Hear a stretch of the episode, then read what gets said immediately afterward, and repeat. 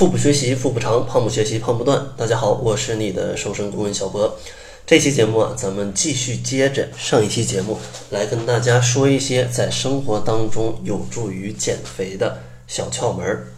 今天想要跟大家聊的第一个呢，就是要避免长时间的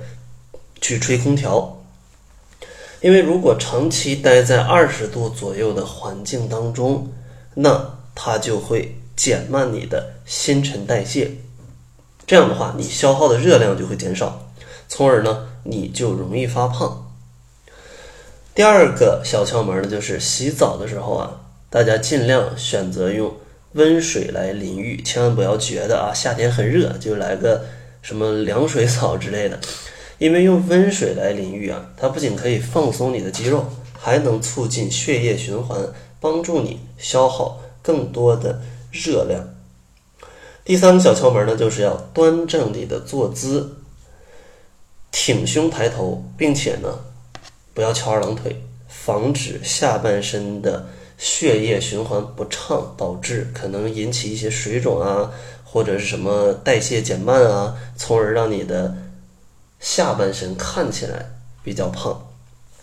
下一个小窍门呢，就是。要抬头挺胸，收紧小腹，摆动手臂，保持一个正确的走路姿势，这样可以帮助你消耗掉更多的热量。下一个小窍门呢，就是出行的时候啊，大家可以选择去骑自行车，因为现在像非常多的共享单车啊，真的非常多。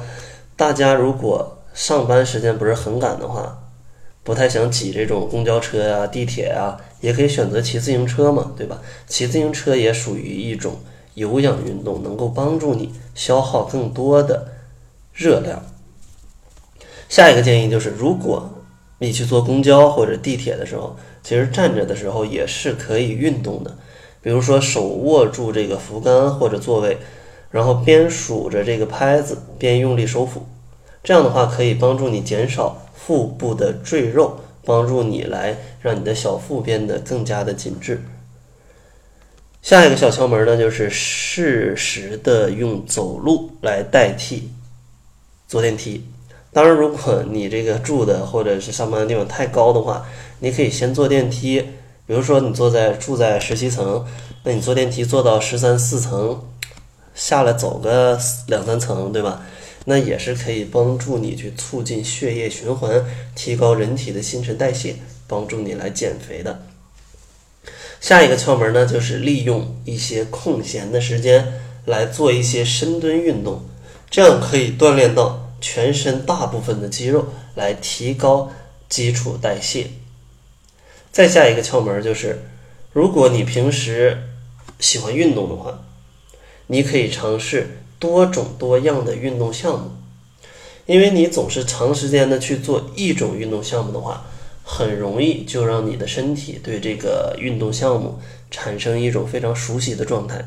那这时候你的身体再去运动的话，消耗的热量就会降低啊，因为人体是非常聪明的。